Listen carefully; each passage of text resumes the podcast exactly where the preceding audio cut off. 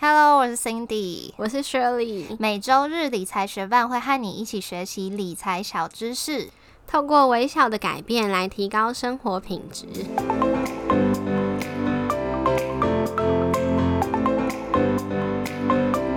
在节目开始之前，我们想先感谢支持理财学伴的听众，在这边想来念一则在 Apple Podcast 上面听众的留言，他的名字是浅浅的威力。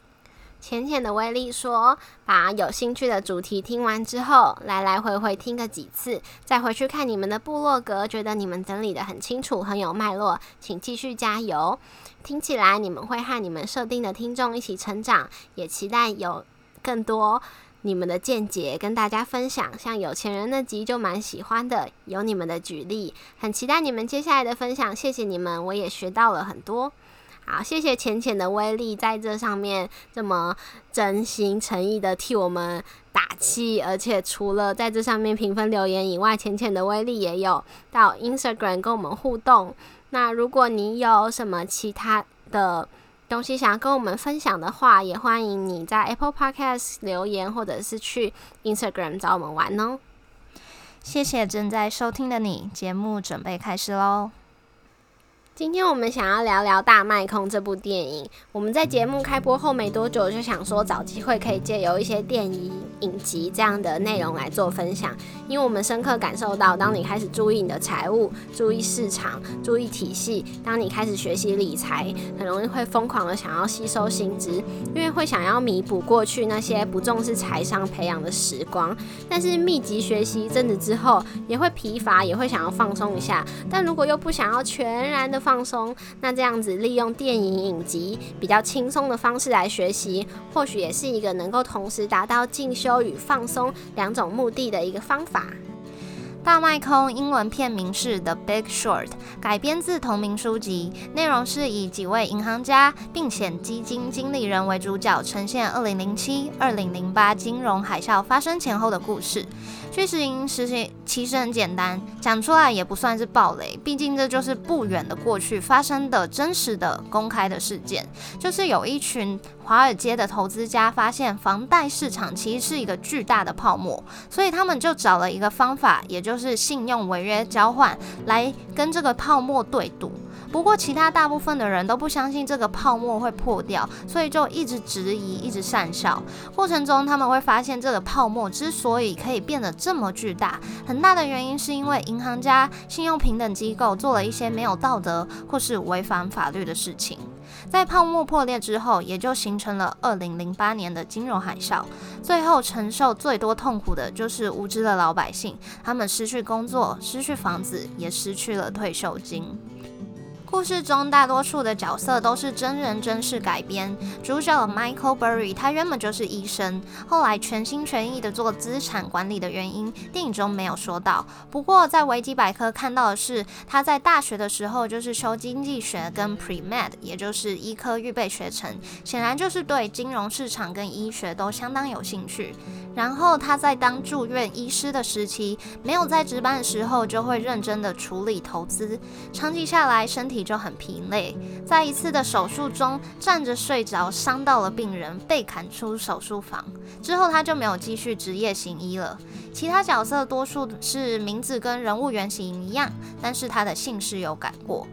电影的最后也有交代这些人物后来选择了哪些人生道路，然后大家期望会有更多的政府监管来避免金融机构利用大众的无知，再次创造出可以创重创市场的怪物。但是监管的这件事情还是被财团挡了下来。在电影中很重要的背景就是人人有钱借，大家有钱花。那为什么在这段历史中，随便的人阿猫阿狗都可以申请到贷款呢？那这就要来了解一下美国房贷市场的发展。大约在一九三四年的时候，美国政府希望可以振兴经济，他就要银行放更多钱出去给人民买房子。他跟银行说，房贷会由联邦政府住宅管理局来担保，要是房贷变成呆账，政府就会接手。这时候银行当然觉得 OK，放贷的时候可以赚手续费，放出去之后可以赚利息，又不用担心呆账的问题，也就愿意配合。不过因为贷款是会列在银行的账上，所以他们可以贷多少钱出去会受限。于他们本身拥有的资产量有多少？因此，当政府想要再次拉高房屋自有率的时候，他就成立了一个公司。这个公司会买下所有有联邦住宅管理局担保的房贷。这样一来，贷款给人民的银行只要赚了手续费之后，把这个房贷卖出去，就可以再贷出更多的款项。也就是说，他的放贷能力几乎不再受到他所持有的资产量限制了。一阵子之后，政府就开始担心，如果他成立的公司出事了，房贷市场就完蛋了。因此，他希望有更多人可以投入这个市场，所以他就成立了一个公司，叫做美国政府国民房贷公司，也称为吉利美。吉利美想出一个很神奇的妙招，叫做证券化，也就是让银行把房贷集结成一个信托，再去招揽投资人来投资这个信托。这个信托会由吉利美来担保，目的是让更多人跟资金可以一起投资，支撑这个房贷市场。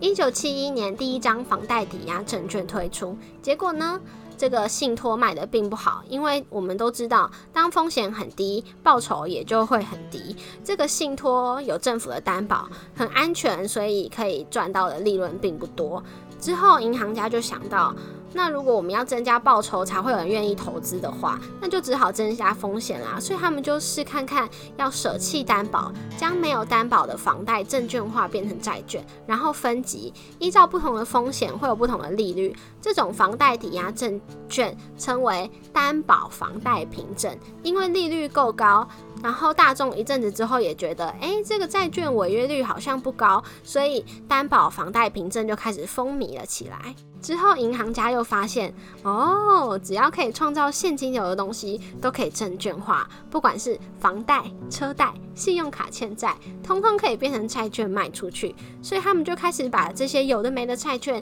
集合起来，二度证券化，组合成担保债权凭证。也就是 CDO，原本投资人应该仔细看看里面到底有什么，安不安全。但是大家都很忙或者是很懒，所以就高度依赖信用平等。在大卖空里面就有很清楚演出来，信用平等机构为了抢生意，就会给出高估的平等，也可以说是在卖好评。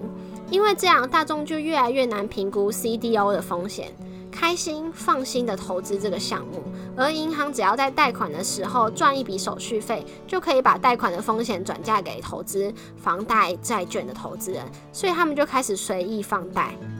然后让故事主角们赚大钱的信用违约交换，应该就很好理解了，就是替他们买的证券投保。如果我投资的这个东西开天窗了，你就要赔我钱，而且是很多的钱。当然，跟一般大家买意外险啊、医疗险不一样，我们的保险是希望万一真的出事了，可以有个后援。不过还是没出事比较好。可是他们买信用违约交换，就是觉得一定会违违约，而且 他们要大赚这些银行一笔。贝尔斯登是在房贷泡沫破裂中第一个倒掉的银行。你会不会想说，一般银行是会这样被赚一票之后就倒的吗？银行之间经常需要跟彼此调度，但是当他看起来非常危险的时候，就不会有人想借钱给他，然后他就完蛋了。现实中的步调虽然没有像电影里那么的快，不是说贝尔斯登倒闭后的几天就马上经济大萧条。你或许有印象，当人们说到二零零八年的次贷泡沫时，最常指称的起火点就是雷曼兄弟破产，因为摩根大通拿了政府三百亿美元的贷款，收购了破产的贝尔斯登，所以市场上并没有在贝尔斯登破产后就马上大破裂。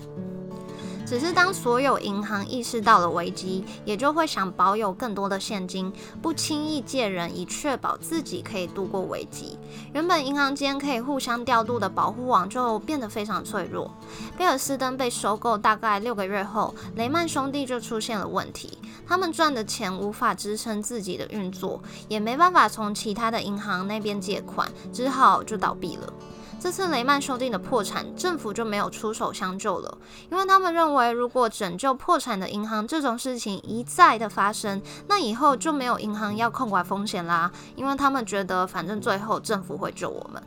不止银行跟银行借不到钱，百姓跟银行也借不到钱，然后就造成了通货紧缩、经济大萧条。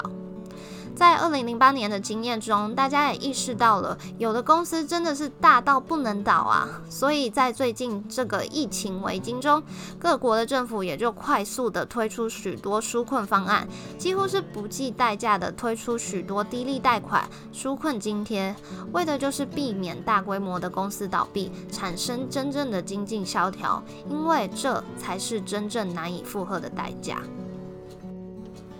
好，接下来无聊的部分就来了，也就是我个人的心得分享。在这部电影中，我最印象深刻的大概有两点。首先，在电影中把很多百姓的生活片段穿插在银行家的紧绷奔波之间，也就是很多人根本不晓得在金融体系中有什么巫术已经被施展了出来。总之，渐渐大家都买了自己的房子，我也买，大家生活很有余裕，我也爽爽过日子。以为政府很强大，让大家有好日子过，但是这些快乐却是由像毒品般的贷款、证券堆起堆砌出来的。